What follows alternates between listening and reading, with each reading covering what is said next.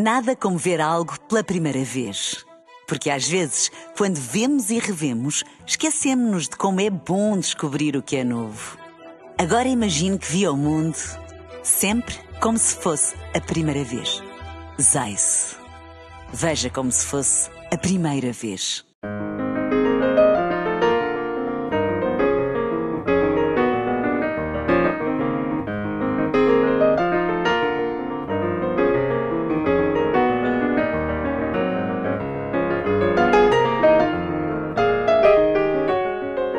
Bem-vindos ao último da capa contra capa de 2022, um ano marcado e muito pela guerra na Ucrânia, com impactos globais em múltiplas áreas, da inflação à crise de abastecimento de energia e de alimentos, do aumento das taxas de juro aos movimentos de refugiados.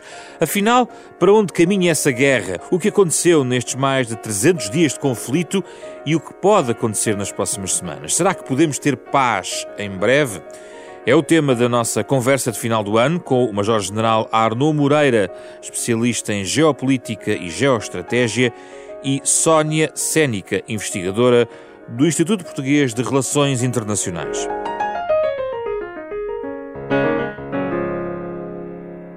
Muito obrigado pela vossa disponibilidade, Major-General Arnaud Moreira, professora Sónia Sénica, de forma remota connosco nesta edição do Da Capa à Contra Capa. Vamos começar, Sr. General, eh, por si. Em que ponto estamos na guerra? Uma guerra de 300 dias, tantos meses, várias fases. Como é que pode descrever o ponto em que estamos neste momento? Nós eh, julgo que estaremos naquela fase em que os dispositivos eh, de ambos os participantes se encaixaram um no outro com a retirada das forças russas da região de Kherson, sobraram um conjunto muito substancial de forças, quer pelo lado ucraniano, quer pelo lado da Federação Russa.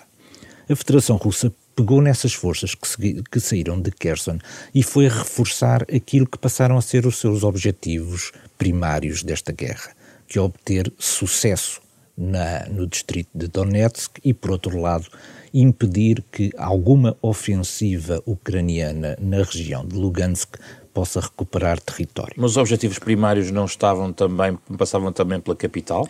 Nunca, nunca tivemos uma definição concreta do ponto de vista geográfico daquilo que era a ambição da Federação Russa. A, a, a, a, Federação Russa sempre definiu, através de, de, Putin, um conjunto de objetivos que se não conseguiam materializar do ponto de vista geográfico. É evidente que o que me perguntou foi como é que estamos agora, mas se, perguntar, se, se, me perguntar como é que evoluímos até aqui, eu poderia talvez eh, mostrar três fases aqui. Vamos a isso. A primeira fase, que é aquela que decorre logo nas primeiras semanas de invasão procura a capitulação do poder político na Ucrânia e vai fazê-lo esperando que haja uma resistência mínima. E por isso, todos os eixos de aproximação que são lançados sobre a Ucrânia são feitos em direção a cidades importantes. A intenção era tomar essas cidades e fazer capitular o poder político Sobretudo da Ucrânia. a capital. Sobretudo a capital. Acontece que os ucranianos perceberam rapidamente esta manobra e, em vez de se confrontarem, porque tinham um potencial de combate inferior com os russos, resolveram recuar para dentro das cidades, fortificando a sua defesa dentro das cidades. Esperando uma luta urbana. Exatamente, porque com a luta urbana aumenta-se imenso o potencial de combate de quem defende e retarda-se imenso os avanços por parte de quem ataca. Ora, esta primeira manobra ucraniana mostrou que a Rússia, que não estava a contar, digamos, com esta defesa tão, eh, tão valente, tão heroica dentro das cidades, acabou por descobrir que o conjunto de forças militares que tinha empregue para a capitulação da Ucrânia não era suficiente para a derrota militar da Ucrânia e teve que rever os seus objetivos. E o que nós temos assistido desde estes, desde 24 de fevereiro até agora, é uma redução progressiva dos objetivos. Então, a primeira, uh, objetivo de capitulação. E a segunda fase? A segunda fase foi uma. A, a Rússia percebeu que na realidade não ia conseguir a, a, capitulação política e, portanto, tinha que o fazer do ponto de vista militar.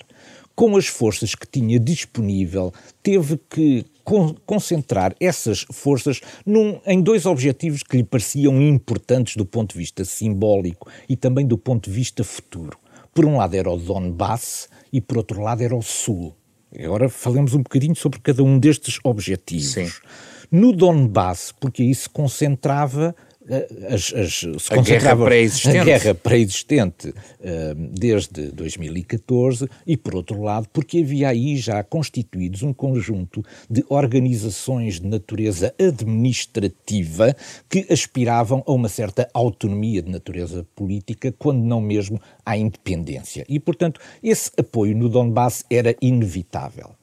Quanto ao sul da Ucrânia, isso tinha a ver com aquela manobra de que se eu não vou conseguir a capitulação política da Ucrânia, vou tentar, no mínimo, para já, numa fase inicial, a sua capitulação de natureza económica, tornando aquilo que restar do Estado ucraniano num Estado encravado, sem acesso ao Mar Negro, e com isso consigo dois objetivos. Por um lado, é prejudicar tudo aquilo que é a capacidade económica da Ucrânia, mas, por outro lado, também arranjar uma faixa de segurança que lhe permita segurar a Crimeia. Era a ideia de Kherson e depois, eventualmente, Odessa, Exatamente. passando por Mykolaiv. Exatamente. Ora, essa segunda, que eu defino como sendo a segunda fase da guerra também falhou. E falhou porque, entretanto, como a guerra se prolongou no tempo, houve capacidade do Ocidente se organizar para fornecer à Ucrânia também material de natureza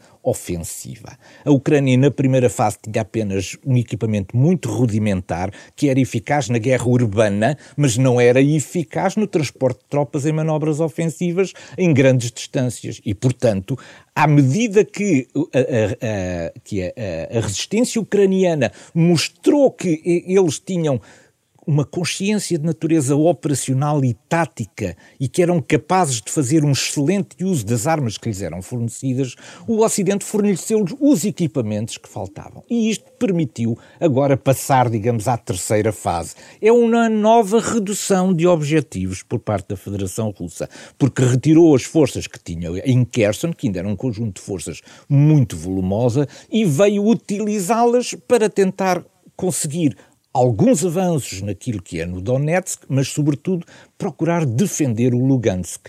Porque, entretanto, as forças ucranianas, depois daquela manobra extraordinária, espetacular, de um ataque em profundidade sobre a região de Kharkiv, começaram a ameaçar também a própria região de Lugansk. E, portanto, nós estamos numa fase agora em que o conjunto, o, o, o, dispositivo tático de cada uma das forças está muito encaixado no outro. Cada vez que um faz pequenos avanços, o outro tem forças disponíveis para acabar com esses avanços. Vamos ouvir agora a Estamos professora... um bocadinho empatados. Claro, é? já vamos aí. A professora Sónia Siani, qual é a sua leitura das razões que motivaram, para além destas identificadas pelo, pelo general Arno Moreira, um, que motivaram esta permanente reavaliação dos objetivos por parte uh, da Rússia? Houve aqui também outros fatores que têm que ser considerados nesta equação? Bem, desde logo, boa tarde a ambos. Eu confesso que concordo em absoluto com o Sr. General e acrescentaria, ou tomaria a liberdade de acrescentar apenas a perspectiva e a leitura mais de análise eh, política que subjaz a esta invasão russa da Ucrânia. E, portanto, remete, do meu ponto de vista, para três uh, considerações essenciais. Desde logo que a, a, a, política externa russa inicialmente também teve os seus ciclos, portanto, uh, passou de pragmática assertiva militarizada também com esta incursão militar eh, na Ucrânia, portanto, na sequência de um conflito que já existia desde a anexação da Crimeia em 2014, mas que remete exatamente para uma segunda consideração que tem a ver com a, eh, a leitura daquilo que para o Kremlin entendia ser eh, o sistema internacional e, sobretudo, a transição de poder no mesmo. Nomeadamente, e desde logo, aquilo que considera ser uma, enfim, um revisionismo da ordem internacional de hegemonia norte-americana, pelo declínio que advogava estar e se encontrar o seu maior oponente interlocutor, entendamos os Estados Unidos, e em cumulativo uma terceira leitura, que é o, perceber ou o receio de que de alguma forma pudesse existir o replicar e o mimetismo de transições democráticas e da extensão daquilo que era as pretensões ucranianas sabemos ser, portanto, nomeadamente de aderir a organizações de influência ocidental, no caso em particular a União Europeia, mas também a própria Aliança Atlântica e, portanto, o receio de que houvesse esse estender da influência do Ocidente alargado e, sobretudo, norte-americana às fronteiras da Federação Russa, percepcionado e entendido, que lá está, como uma ameaça à sua própria existência. De todo modo, o que me parece, e concordando com a análise que foi feita, eu acrescentaria talvez uma necessidade permanente de fundamentar no plano doméstico aquilo que está a ser a sua operação militar no terreno. Isto remete também para uma outra linha de análise característica uh, da especificidade da liderança russa, do próprio regime russo, que é, diria, o caráter co-constitutivo daquilo que liga a política doméstica à política externa.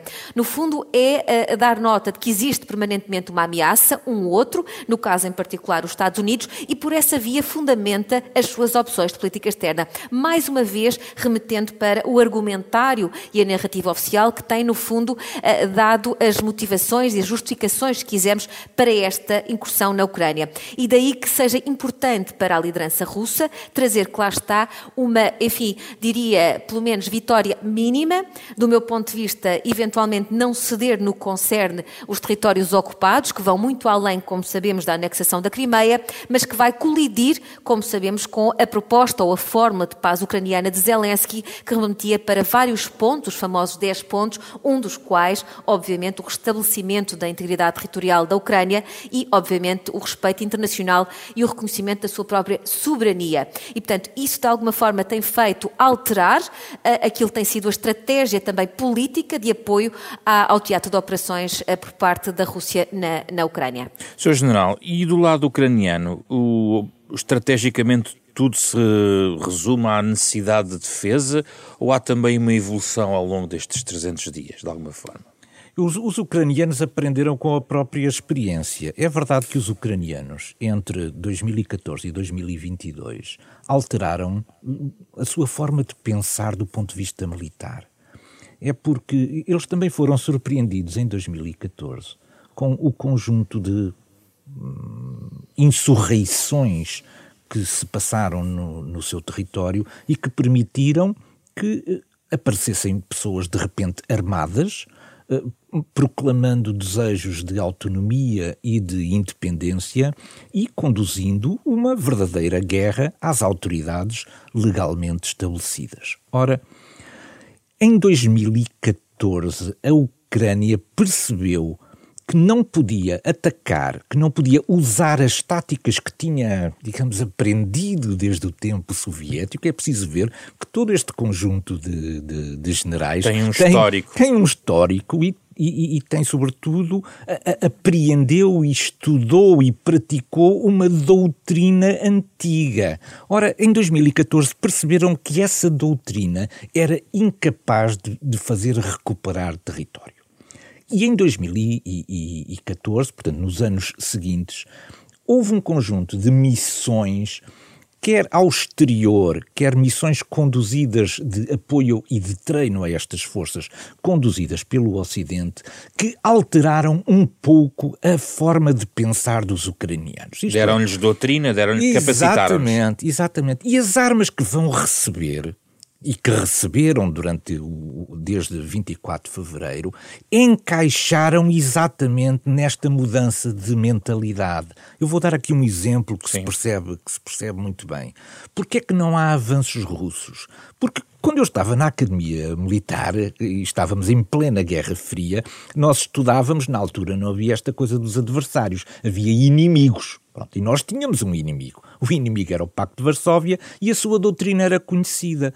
Ora, quando nós estudávamos essa doutrina e a comparávamos com a doutrina ocidental, verificávamos, por exemplo, com o nível da organização, as unidades equivalentes uh, soviéticas tinham um poderio de artilharia que o Ocidente não tinha. E a nossa, uh, digamos, a nossa, a nossa estupefacção perante este estudo, como é possível nós combatermos esta, esta superioridade de fogos russa com, quando nós não temos essa, essa capacidade. Pois os nossos professores eram muito claros nisso, através da manobra. É que enquanto nós nos eh, nos arrastarmos pelo terreno, somos sempre batidos pelo fogo do inimigo. Mas se nós formos suficientemente rápidos e audazes na nossa manobra, a certa altura já passámos por cima da artilharia. E foi isso que os ucranianos fizeram? E foi isso exatamente que os ucranianos fizeram na primeira oportunidade que tiveram. E já agora, mas fizeram porque tinham uma escola de pensamento assim ou porque alguém os sugeriu essa manobra? Não, isso nunca, nunca, nunca poderemos saber. Certamente, certamente que não houve nenhum oficial, estou absolutamente convencido que não houve nenhum oficial ucraniano a receber ordens sobre este coisa. Mas receberam certamente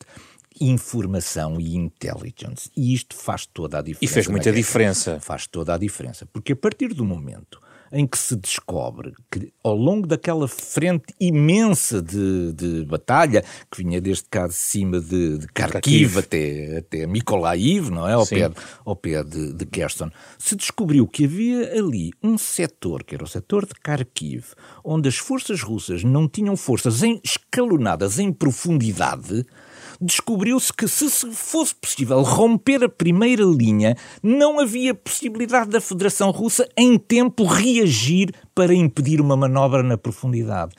Isto só foi possível porquê? pela doutrina que, entretanto, a, a, Ucrânia foi aprendendo e porque, a certa altura, passou a dispor dos meios de combate, dos equipamentos e do armamento necessário a poder conduzir em profundidade este conjunto de manobras. Ora, o que é que nós continuamos a assistir pelo, pelo lado russo? É que nunca há avanços, os avanços são 100 metros ou 200 metros. Porquê? por causa do emprego da artilharia, porque estão muito presos ao emprego da artilharia e a artilharia tem tem, é muito fixa e, hum. portanto, só há avanços quando há destruição feita pela artilharia. Como as forças ucranianas se meteram nas cidades, a destruição da cidade é uma coisa que pode demorar meses e, portanto, não há avanços significativos enquanto a cidade não for reduzida a escombros. E isto demora imenso tempo. É por isso que, neste momento, assistimos a ataque, pequenos ataques e contra-ataques, exatamente por causa desta manobra hum. de que é primeiro necessário destruir tudo antes de haver capacidade capacidade das forças poderem avançar. Há, portanto, aqui também em jogo uma, uma, uma, uma estratégia de, de nível operacional uh, militar que é muito distinta e que, como vimos, tem, resultado, hum. tem, tem conduzido também a resultados distintos. Professora Sónia Sénica, uh, nesta relação entre a Ucrânia e o Ocidente, obviamente um ponto, dos pontos mais importantes tem a ver com o apoio norte-americano e este reforço um, eh, de apoio dos últimos dias, que, com a presença também de Zelensky na Casa Branca. Ao longo destes meses, hum, eh, por parte de Zelensky e da retórica ucraniana, houve também muitas vezes um convite a esticar a corda do ponto de vista do apoio eh, de maior profundidade militar por parte do Ocidente. Hum, parece-lhe que o Ocidente conseguiu, o Ocidente e aqui visto também do ponto de vista militar, a NATO conseguiu sempre conter uh, e, e tem a real capacidade de conter um, eh, o, o, conflito a um ponto que não uh, resvale para a sempre temida escalada que, por exemplo, uh, na retórica russa ela existe na perspectiva de um eventual emprego de armas nucleares, ainda Vladimir Putin muito recentemente e constantemente na retórica de Moscou surge a ideia de armamento nuclear pronto para o combate?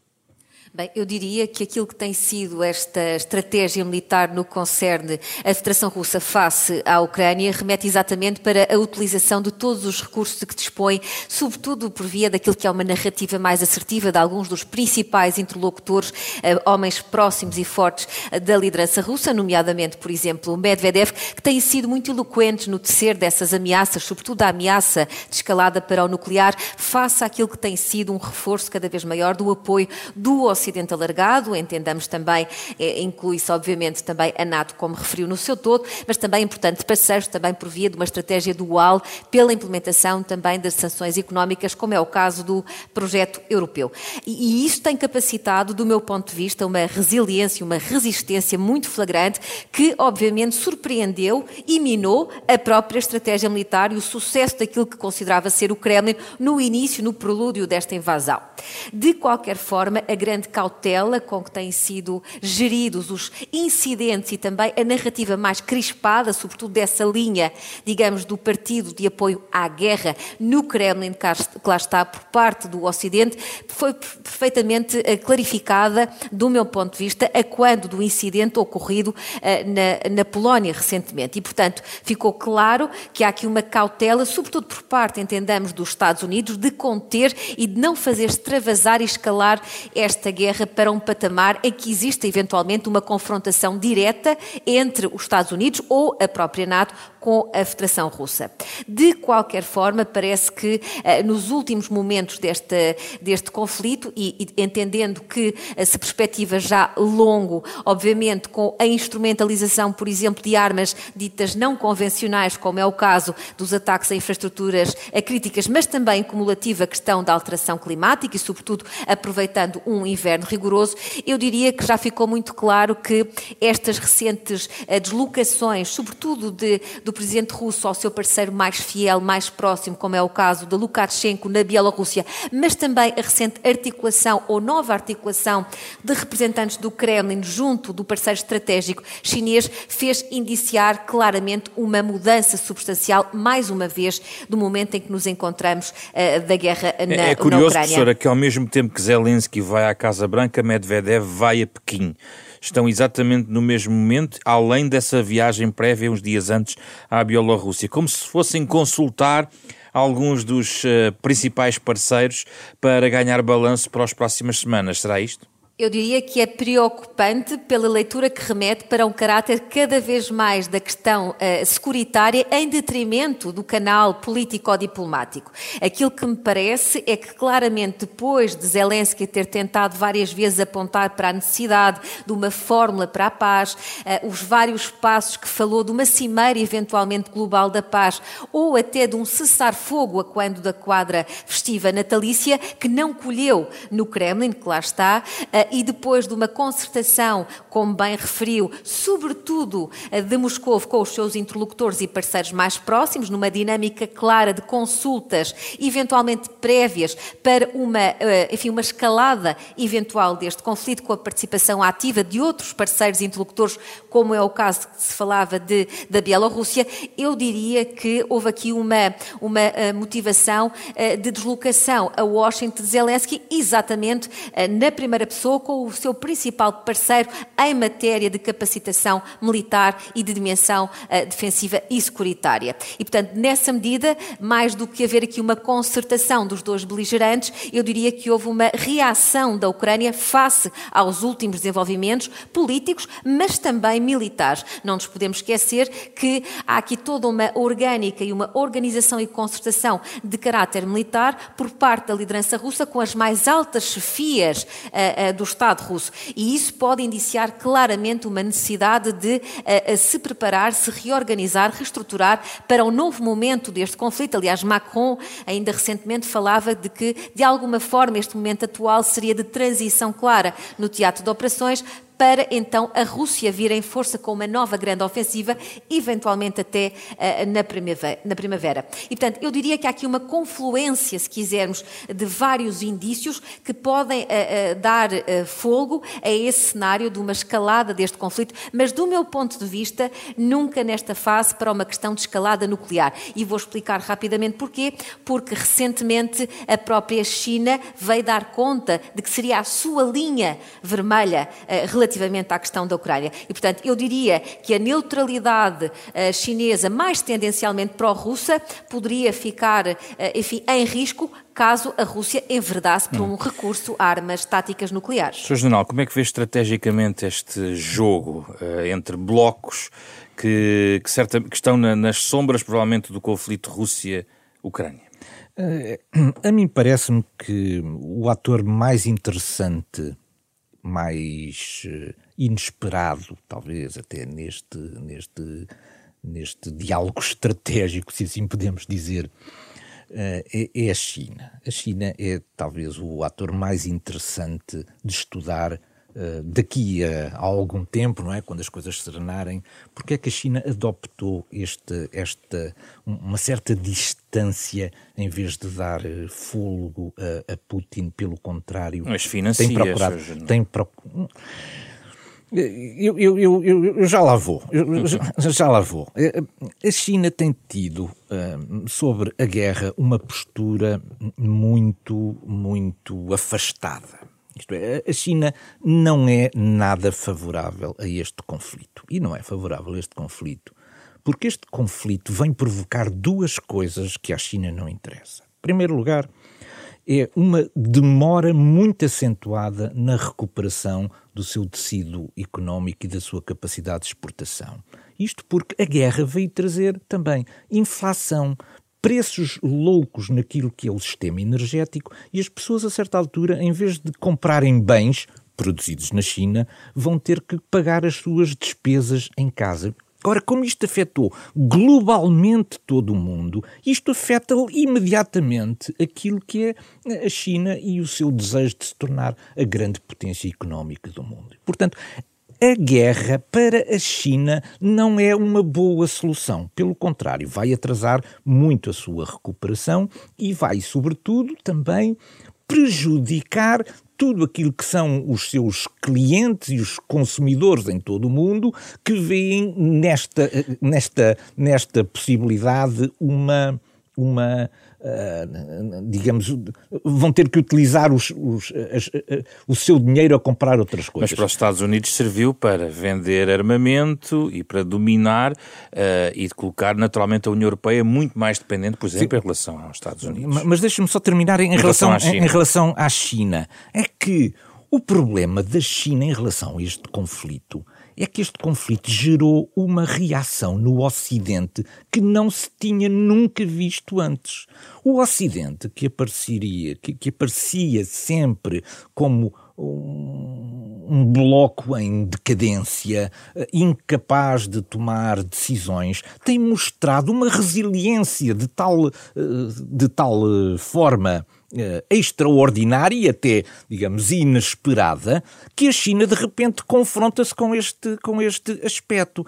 A China tem um problema de expansão territorial por resolver. Ora, se o Ocidente é capaz de, de de se opor de forma um, tão, tão coerente, tão credível a uma, a, a, a, uma invasão como aquela que a Rússia fez sobre o território da Ucrânia, será que isto não irá dar um novo alento, quer à NATO, quer àquilo que são os seus aliados regionais, como a Coreia do Sul, o Japão, a Austrália, é a tese etc. que a guerra reforçou a NATO. Exatamente, e isso prejudica claramente a China e a sua intenção de se tornar também uma potência militar global. Ela, por enquanto, é uma potência militar apenas de natureza regional, é uma potência económica global, mas é uma potência militar apenas regional. Ora, a sua aspiração, como em qualquer império, todos os impérios de natureza económica tiveram um instrumento militar fortíssimo para,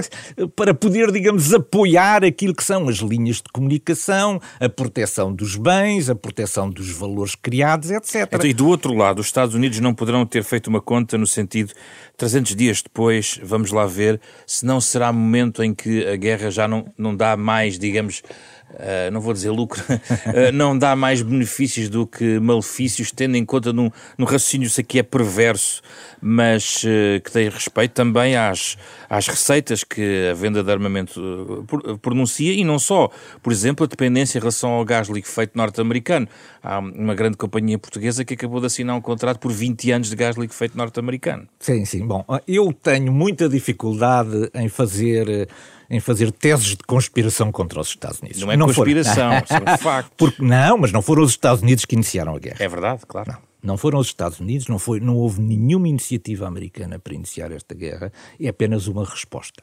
O que acontece nesta resposta é que, contrariamente àquilo que acontece, os Estados Unidos saíram bastante amachucados, talvez seja um termo simpático, daquilo que foi a, a saída do, do, Afeganistão. A saída do Afeganistão. E não foi há muito tempo. Não foi não é? há muito tempo. Deixou os Estados Unidos amachucados, quer do ponto de vista interno, porque doeu, porque houve muitos mortos americanos em território do Afeganistão para um determinado propósito de natureza política que nunca foi alcançado, mas foi também um sinal de uma certa uh, falta de liderança em relação àquilo que era o mundo ocidental. O mundo ocidental esperava outra saída e ficou surpreendido. E ficou surpreendido. Naquele mês de agosto em particular. Ficou surpreendido.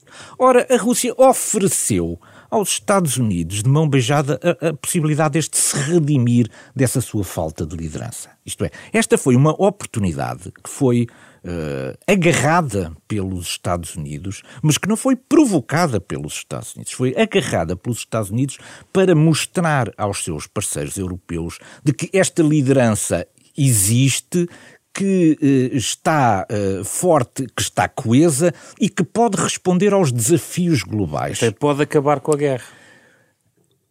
Uh, para acabar com a guerra, eh, eh, falta aqui um fator eh, que, que, é importante que eu posso desde já introduzir, que é, que, que é este.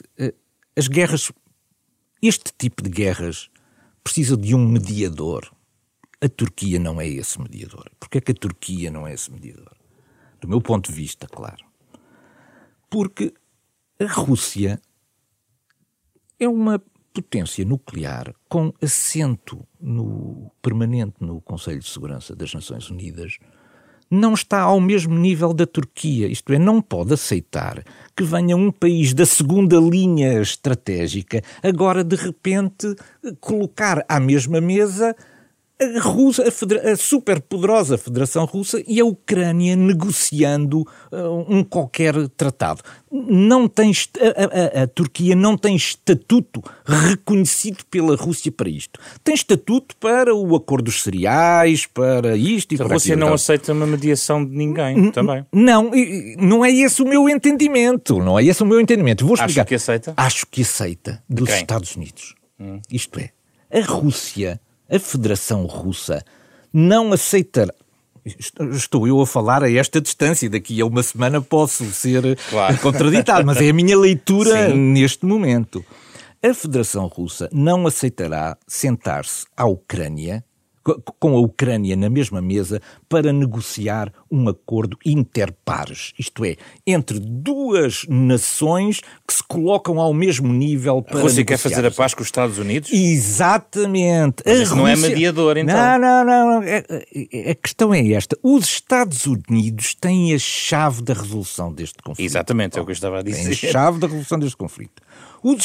O que a Rússia quer não é um acordo com a Ucrânia. O que a Federação Russa quer é o seu reconhecimento por um ator tão importante como os Estados Unidos, que a coloque não ao nível da Ucrânia, mas ao nível dos Estados Unidos. Bom, uhum. e porquê é que eu digo isto? Porque um tratado que parecia simples e pronto a assinar, como o, o START, o, o, New START, não é? Uh, não foi assinado. E não foi assinado porquê? Outra vez a minha leitura e os factos eh, provarão isto ou desmentirão isto. Sim. Porque faz parte do tal pacote global que a Rússia gostaria de assinar com os Estados Unidos. Neste pacote aparece a Ucrânia, sim, mas como uma linha não aparece como um acordo entre a Rússia e a Ucrânia. Aparece disfarçado num acordo global que permita a Putin dizer à sua população: é verdade que eu não consegui, do ponto de vista militar, alcançar este conjunto, mas a operação na Ucrânia permitiu-me um poder negocial junto dos Estados Unidos que permitiu um acordo de segurança que nos é favorável. E acha agora cada um pode, é, pode, pode, acha pode que é tentar vendê-lo. Pode estar a acontecer. É essa abertura de canais para que isso aconteça. A, a, a, reunião que houve na Turquia entre o chefe da CIA e o chefe dos serviços secretos uh, russos indicia uma indicia um canal. que existe aqui um canal e que esse canal não é certamente para trocar prisioneiros de guerra. Certo. é porque, porque é que é este o canal? Porque este é o canal em que não é uma questão de, dos Estados Unidos não poderem escolher outro canal. É que Putin só confia nos seus serviços secretos e por isso esses podem ser os únicos eh, emissários que têm credibilidade hum. para poderem negociar qualquer coisa. Vamos ouvir a professora Sónia Cianica sobre esta perspectiva de paz. Qual é o seu entendimento? Bem, eu diria e concordo com o argumento de que a Rússia quer ser reconhecida em termos internacionais como um grande poder e pelo seu principal interlocutor, claro está, os Estados Unidos, e aliás, isso já aconteceu. Eu relembro que no primeiro encontro presencial entre Biden e Putin, ainda em 2021, o presidente norte-americano eh, disse claramente que a Rússia era um grande poder. E, portanto, se aliarmos a três ou quatro momentos significativos, desde logo o retraimento norte-americano, como por exemplo a retirada do Afeganistão ou a linha vermelha eh, da Síria, a própria administração Trump, se atentarmos às três intervenções militares antes da invasão russa da Ucrânia, nomeadamente a Geórgia em 2008, a anexação da Crimeia em 2014, a defesa do regime de Assad na guerra da Síria e a questão, como falamos já, da intervenção musculada em Alepo. E se atentarmos a que este reiterar permanente de proposta ao seu principal oponente interlocutor no sistema internacional por via de um revisionismo da própria ordem de hegemonia norte-americana e da sua liderança e propondo um quadro multipolar, enfim, do meu ponto de vista, estamos a falar mais do que uma eh, necessidade de pacificação, eu diria que é numa estabilização de um novo uh, quadro uh, normativo internacional, onde a Rússia, como um grande poder, seja reconhecida internacionalmente, exatamente com a sua esfera de influência, onde se inclui, claro está, países como a Ucrânia no espaço pós-soviético. E, portanto, eu diria que se nesta altura estivermos a pensar refletir naquilo que pode ser uma pacificação deste conflito, eu diria que as duas uh, posições, quer da Ucrânia, quer da Rússia, estão bastante antagonizadas, não existem de todo pontos de confluência no que concerne e, sobretudo, a questão da integridade territorial de países como a Ucrânia, e por isso é que há um melindre bastante extravasado a nível daquilo que existe nessa região, sobretudo em países como, por exemplo, também a Geórgia, uh, pelas suas pretensões até de adesão também ao quadro quer da NATO, quer da própria União Europeia, mas relativamente a uma possibilidade, eu diria, de mediação internacional, independentemente dos ímpetos uh, e das ambições políticas de prestígio internacional já uh, vislumbrados e aflorados, como é o caso da Turquia, eu diria que sim, que teria que haver aqui necessariamente uma concertação e, sobretudo, com o interlocutor norte-americano. Aliás, a Rússia, eu relembro também, já fez essa primeira tentativa antes da invasão do 24 de, de fevereiro, quando propôs um acordo a ser estabelecido de uma nova, uh, de um novo quadro normativo securitário, quer aos Estados Unidos, quer também à própria Aliança Atlântica, e que não foi colhida à época. E, portanto, eu diria que que nesta fase, e do meu ponto de vista, se me permitem para concluir, eh, estamos aqui perante um conflito que se perspectiva longo, eventualmente até configurar um certo conflito congelado, como existem vários no quadro daquilo que é o espaço eh, pós-soviético, mas com a Rússia a beneficiar claramente dessa situação. Professora, mas em relação à União Europeia, por exemplo, em particular, uma União Europeia que recebe aqui um impacto tremendo ao nível da energia, ao nível também da inflação, se seguirmos esta argumentação uh, do Sr. General, passa ao lado de tudo, de, digamos, da resolução do problema, quando aplicou sanções que acabam por ter impacto também sobre a sua economia. Como é que vê uh, a União Europeia neste grande jogo, para usar a expressão antiga da geoestratégia, o grande jogo? Bem, eu diria que devemos atentar desde logo aos princípios e aos primórdios e aos, que, que, e aos, valores que fundaram o projeto europeu, não é? Que de todo eh, se configuravam numa preocupação cada vez mais e tendencialmente mais securitária. Eh, de todo modo, além dessa construção, desse projeto eh, permanente de integração regional por via da estabilização do seu território no que concerne uma integração política e económica, e agora que lá está numa proteção e cada vez mais termos de matéria de defesa e segurança, e aliás o reflexo e a análise depois deste caráter disruptivo desta guerra russa da Ucrânia tem feito motivar, aquilo que me parece é que a União Europeia tem sabido ou tem tentado, eh, enfim, de entre aquilo que é possível, eh, manter o apoio à Ucrânia por via daquilo que é a implementação de sanções económicas com impactos objetivos. Aliás, o próprio presidente Putin falava em efeito boomerang eh, dessas medidas sancionatórias e que, aliás, as sanções, eu relembro, não não é novo para a Federação Russa, que já tinha sido alvo das mesmas anteriormente e, de todo modo, tem sabido, de forma muito exímia, do meu ponto de vista, contornar por via do reforço e da busca de outros mercados internacionais noutras áreas regionais, não só o parceiro estratégico chinês, também a Índia a Índia, claro está, mas eu relembro também a importante pegada russa em África.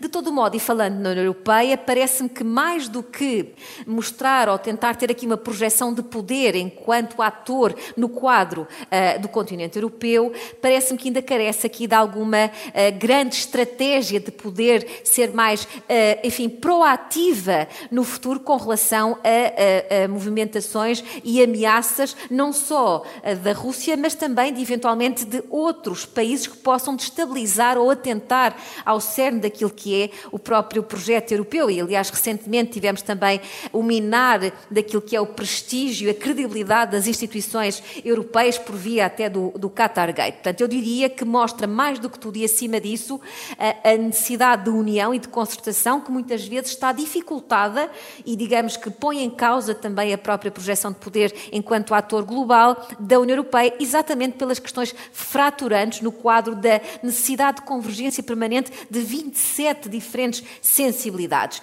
E isso é algo que a liderança russa sabia. Portanto, há muito que Putin e o seu círculo mais próximo subestimavam a União Europeia enquanto ator forte e com capacidade de se projetar também internacionalmente. Ah, assim é no caso Skripal em 2018, assim foi também com a questão do envenenamento do maior opositor político russo Navalny em 2020. E, portanto, eu diria que, ah, de alguma forma, a política de tentar conciliar ah, com o vizinho russo por via daquilo que era os laços, uh, sobretudo económicos, não é? De comércio, uh, fez minar muito daquilo que é a capacidade também reativa e de projeção de poder da própria União Europeia. E eu temo que estejamos a assistir ao mesmo fenómeno com esta agora proximidade, sobretudo de iniciativa uhum. alemã à própria China. Vamos ouvir a, questão, a opinião do Sr. Sobre esta questão da União Europeia. Há pouco estava a falar da resiliência do Ocidente, mas há brechas que se abriram na União Europeia à conta deste, de todos estes meses, apesar de tudo.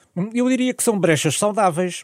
Isto é, só não há brechas nos, nos regimes autocráticos. Hum. As brechas resultam de quê? Da defesa dos interesses. É por isso que as populações da Europa elegem os governantes dos seus Estados. É para protegerem os seus interesses. Portanto, haver brechas é absolutamente normal num processo e num ambiente de natureza democrática. O que não é normal é se essas brechas se traduzem em assuntos onde não deveria haver brechas. Isto é, se é sobre, eh, eh, digamos, o nível da sanção a nível energético, é de esperar que haja brechas nesse, nesse caso, porque não são todos afetados da mesma maneira por esta crise. Cada um é afetado de sua maneira. Os Estados e os governos estão lá para defenderem os interesses dos povos que os elegeram. Não vejo absolutamente crise nenhuma, digamos, sistémica na, na União Europeia por este caso. Mas há outros, há outros níveis em que o, a existência de brechas é bastante mais complexa. Por exemplo? Por exemplo, a, a questão dos direitos humanos é uma questão que deveria ser do ponto de vista europeu, deve, não deveria haver nenhuma brecha relativamente a esse processo. Isto é, nós não podemos deixar de condenar veementemente esta, esta, esta invasão, porque ela é contrária àquilo que são os valores que a Europa sempre Mas essas brechas já vêm de trás. Essas brechas... O anti-imigrante é um movimento que essas... não nasceu agora. Não, pois não. Mas, entretanto, tivemos quantos? 7 milhões de imigrantes a mais no espaço de três meses. E, portanto, houve também... E alguns governos que foram mais vocais contra a imigração receberam esses ucranianos e, apesar de tudo, integraram-nos no contexto desta emergência. Mas, mas, eu, mas, isso também se explica com muita facilidade. Porquê? Porque esses, ucrani... esses, esses uh, imigrantes, 7 milhões que chegaram à Europa, não vieram para ficar todos eles vão voltar logo que a situação na, na, na Ucrânia uh, melhor, porque nenhum veio. Os maridos ficaram lá a combater, não é? Portanto, vieram as mães com as crianças. As mães e as crianças querem voltar a uma Ucrânia uh, livre, desenvolvida, para estarem com os seus, uh, com os seus pais, com os seus maridos, etc. Mas e, há brechas nos direitos humanos que encontrou desde 24 de fevereiro na União Europeia? Não encontrei o mesmo nível de condenação em todos os Estados. Isto é, alguns Estados, eu estou a falar, nomeadamente, na Hungria, na questão da Hungria, alguns Estados não tiveram, em relação a este tipo de condenação, o mesmo tipo de vocalização que eu estaria à espera numa Europa uh, que é um processo sempre em, em construção. No entanto, quando chegamos à parte das decisões, nenhum país vetou o conjunto das decisões que era necessário tomar. E essas decisões, nós já vamos no nono pacote de, de sanções. Agora, aqui chegados, o, o, que era para mim importante era, era, era pensar um bocadinho nesta questão das sanções, porque nós temos também dito que as sanções têm atuado mais contra a Europa do que propriamente contra a Rússia. Primeiro, eu julgo que esta avaliação está por fazer. Isto é, o que a, Rú a, Rússia tem escondido muito o jogo, escondido imenso este jogo das sanções, fazendo de conta que a vida continua naquele país, quando, no espaço de 15 dias, perdeu 100 mil técnicos de, de, de, e engenheiros nas tecnologias da informação. Quando, no espaço de poucas semanas, perdeu 700 mil pessoas que acharam que era mais seguro estar fora da Rússia do que estar dentro. E existem um conjunto de sistemas muito críticos dentro da Federação Russa que precisam da tecnologia ocidental. Isto é, a, a, Rússia não tem um sistema de autarcia, de capacidade de viver sem estar integrada também, é também essencial na Europa. Para o esforço de guerra? Vou-lhe vou dar, um, vou dar um exemplo que, que toda a gente conhece. Então, qual era o principal, eh, digamos, a, a, principal fonte de financiamento russa junto da Europa? Era o gás. Então, as turbinas que eram usadas neste sistema, que era o sistema crítico russo, eram alemãs. E se formos àquilo que são os equipamentos necessários à construção das armas, vamos ver que há ali também imensos equipamentos que são europeus. Isto é, não foi apenas a, a, a, a Europa que se deixou cair neste engano de uma excessiva dependência energética.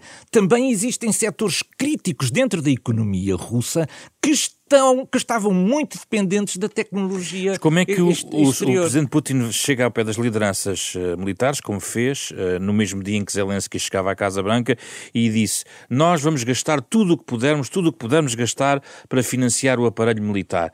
É uma espécie de jogada de póquer em que aposta tudo nas mesmas fichas? É, um, é, um, é uma grande jogada de póquer. Primeiro porque a Rússia já não tem a economia que tinha e não terá a economia que tinha. Não é possível construir um país à escala global sem que de alguma maneira a tecnologia ocidental esteja presente. Não é possível. E é por isso que a China. Nem com o apoio chinês?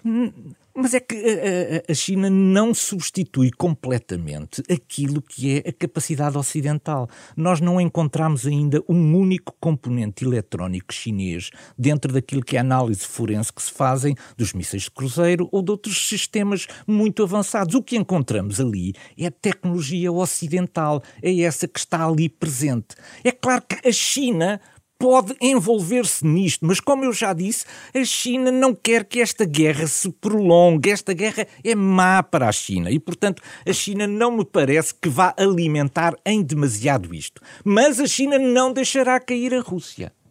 Esse é que é, digamos, a grande manobra de equilíbrio que Xi Jinping está a desenhar. É como é que eu uh, não me envolvo nesta guerra mas me certifico que no final o Ocidente não tem uma vitória nesta guerra. Esse é o problema de Xi Jinping, porque é aquele fortalecimento que eu falei Sim. há bocadinho, de uma nova liderança americana, uma nova preocupação com as questões de segurança e defesa e, sobretudo, uma enorme solidariedade no Ocidente. Só mesmo para, para terminar, temos muito pouco tempo, Sr. General, e no momento em que estamos é uma pausa porque o inverno o exige, uh, é ganhar algum fogo para uma primavera ressurgir. Como é que militarmente encara as próximas semanas? Eu, uh, quando existe vontade de combater, não é o inverno que vai, que vai impedir essa, essa vontade. Mas o que está aqui a acontecer é que o sistema, os sistemas táticos e operacionais da Rússia e da Ucrânia, entretanto, encaixaram um no outro. E é preciso desbloquear esta situação. Ora, desbloquear esta situação significa abrir uma nova frente. É preciso uma nova frente para criar desequilíbrios na guerra que permita que não haja apenas um enfrentamento entre duas frentes que se não movem e entre as quais existe apenas um cemitério de soldados. Ora, é preciso criar condições para isso. Porquê é que elas não estão ainda criadas? Não estão criadas porque a Rússia, tendo já os 150 mil homens disponíveis, não tem ainda os equipamentos necessários para isso. E, por outro lado, porque a Ucrânia continua a pedir um conjunto muito significativo de, de, de transporte blindado de tropas e de carros de combate que também ainda não lhe foi entregue. Portanto, eu entendo neste momento que não há condições para a paz, porque ambas as partes, apesar de estarem neste momento encaixadas uma na outra, entendem que ainda é possível desbloquear esse conflito e que o desbloqueio desse conflito está neste momento dependente não apenas desta questão do inverno, que me parece talvez hum. acessória agora, mas da existência de equipamento necessário e o espectro de são para a primavera? Vamos ver, porque na verdade a, a, a, Rússia vai procurar ir agora dentro daquilo que são os arsenais da Bielorrússia, procurar eh, o equipamento necessário para as suas tropas, porque ela tem tropas, mas neste momento não tem equipamento suficiente para constituir um conjunto de unidades com poder de combate significativo para isso. Mas os acordos que vai conseguindo com a Bielorrússia e a fraqueza da Bielorrússia da sua dependência económica em relação ao mercado russo são, são tão grandes que Putin vê ali os equipamentos que tanto necessita para equipar os tais 120 mil homens que terá disponíveis, aparentemente, depois de treino no, no início do ano. Muito obrigado, Major General Arno Moreira, também a professora Sónia Sénica. Olhamos aqui para o rumo da guerra, o que tivemos até agora e as perspectivas também no ponto em que nos encontramos e que perspectivamos na entrada de 2023. Por isso, este foi também o último programa deste ano, muito marcado pela eh, guerra na Ucrânia e que naturalmente vai marcar certamente uma grande parte de 2023. Eh, despedidas deste ano do programa da Capa Contra Capa, uma parceria semanal da Renascença com a Fundação Francisco Manuel dos Santos, com o genérico original de Mário Laginha. A conversa na íntegra deste debate que aqui eh, tivemos pode encontrá-la em podcast, que poderá ser partilhado nas plataformas digitais, um pouco por todo o mundo e também nos sites da Renascença e da Fundação Francisco Manuel dos Santos. Esta semana, com Carlos Schmidt, eh, ainda João Campelo, Ana Marta Domingos e José Pedro Frazão. Voltamos então em 2023 com mais debates todas as semanas aqui na Renascença.